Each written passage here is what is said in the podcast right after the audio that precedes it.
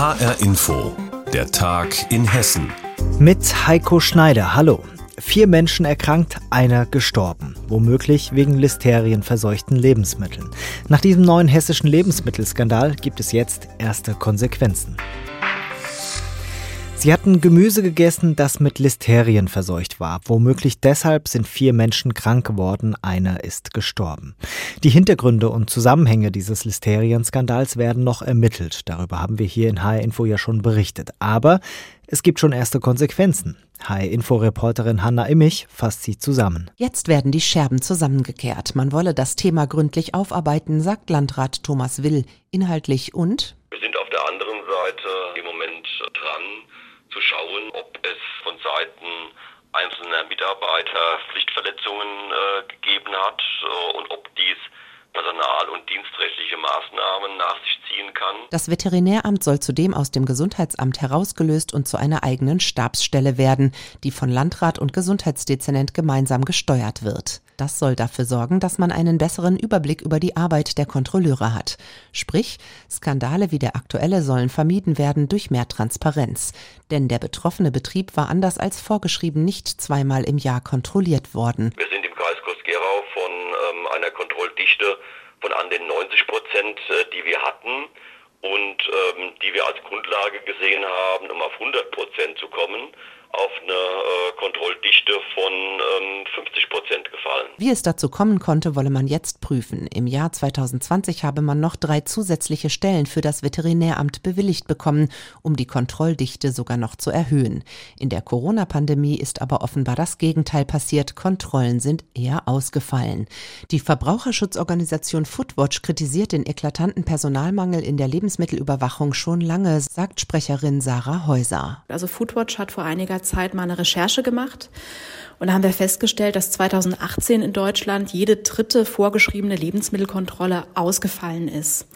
Und das ist natürlich ein großes Problem, wenn da nicht genau hingeschaut wird, ob ein Betrieb wirklich sauber arbeitet. Die Corona-Pandemie habe dann noch dafür gesorgt, dass die Zahl der Kontrollen reduziert wurde, unter anderem auch um Personal für die Gesundheitsämter frei zu bekommen. Es sei aber auch problematisch, dass die Lebensmittelüberwachung in Deutschland kommunal organisiert ist, so Häuser. Es gibt ungefähr 400 Behörden in Deutschland, die meist auf Landkreisebene dann für die Überwachung der Betriebe zuständig sind. Und da ist natürlich aber auch ein, ja, ein Interessenskonflikt quasi vorprogrammiert, weil die, ähm, die Betriebe sind ja häufig auch wichtige Arbeitgeber in der Region oder haben eine wichtige ähm, wirtschaftliche Funktion. Von daher ist es natürlich auch in, gar nicht so selten ähm, der Fall, dass dann auch Landrätinnen oder Lebensmittelkontrolleure auch nicht so resolut durchgreifen, wie sie das im Sinne der Lebensmittelsicherheit ähm, tun sollten. Foodwatch fordert deshalb eine personell gut ausgestattete, unabhängige Landesanstalt für die Lebensmittelüberwachung.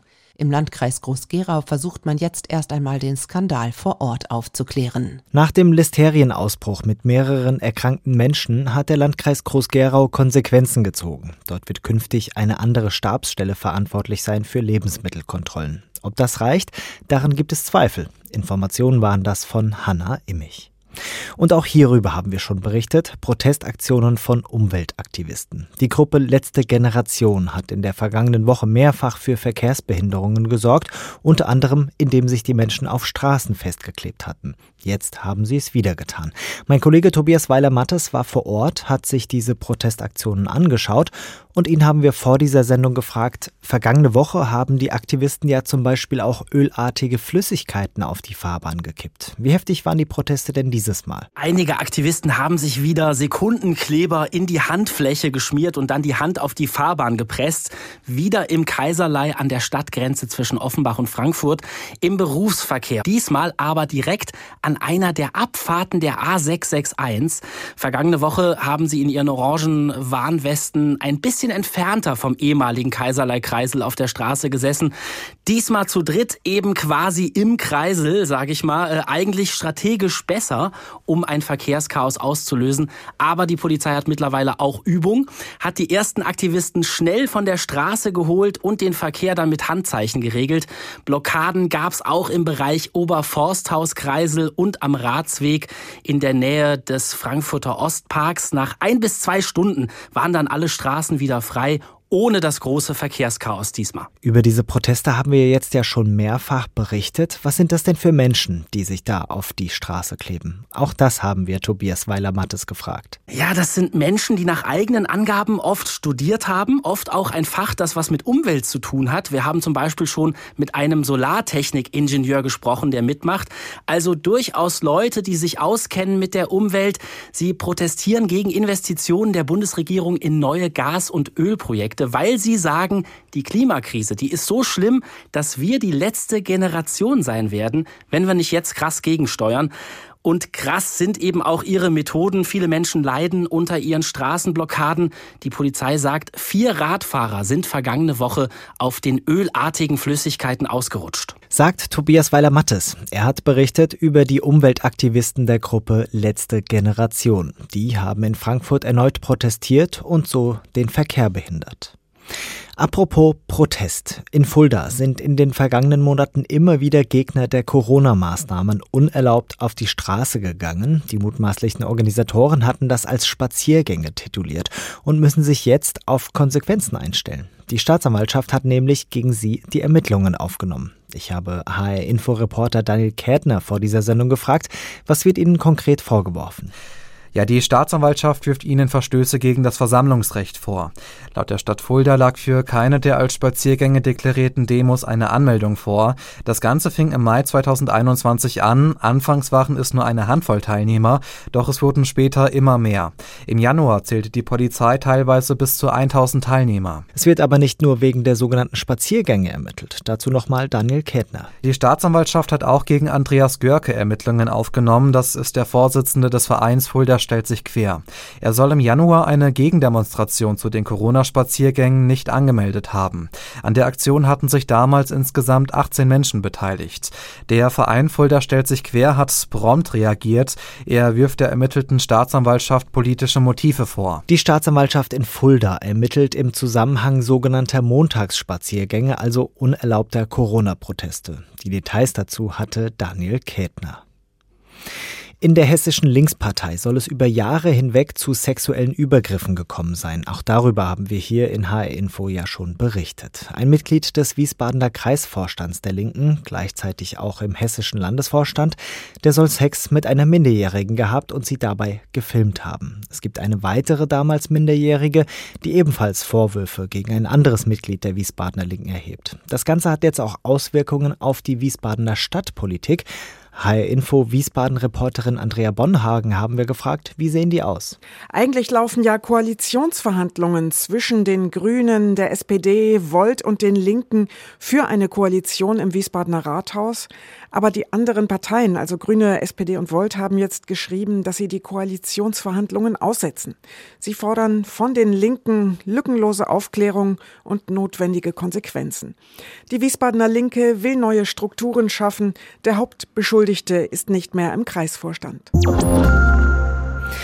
Schön ist sie nicht wirklich. Offenbachs Mitte, die Innenstadt. Ich glaube, da werden mir die wenigsten widersprechen. Fakt ist auch, der Einzelhandel in der Fußgängerzone, der tut sich schwer. Wegen der Online-Konkurrenz und weil die Frankfurter Einkaufsmeile Zeil mit der S-Bahn in wenigen Minuten erreichbar ist. Die Corona-Pandemie hat die Situation noch weiter verschärft. Jetzt soll gegengesteuert werden.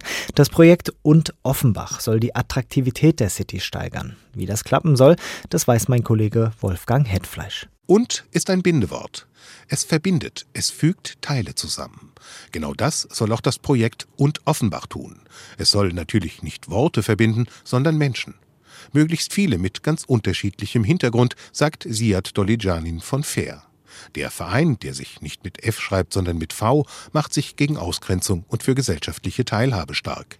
Dolijanin hatte die ursprüngliche Idee zum späteren Und-Projekt. Ja, wir haben alle genervt und versucht, einen Ort in der Stadt Offenbach zu finden, beziehungsweise einen zu konzipieren, wo es einen Begegnungsort gibt, einen Ort für Menschen, die zusammenkommen, um die Vielfalt dieser Stadt abzubilden. Ein offener Ort für eine offene Stadt.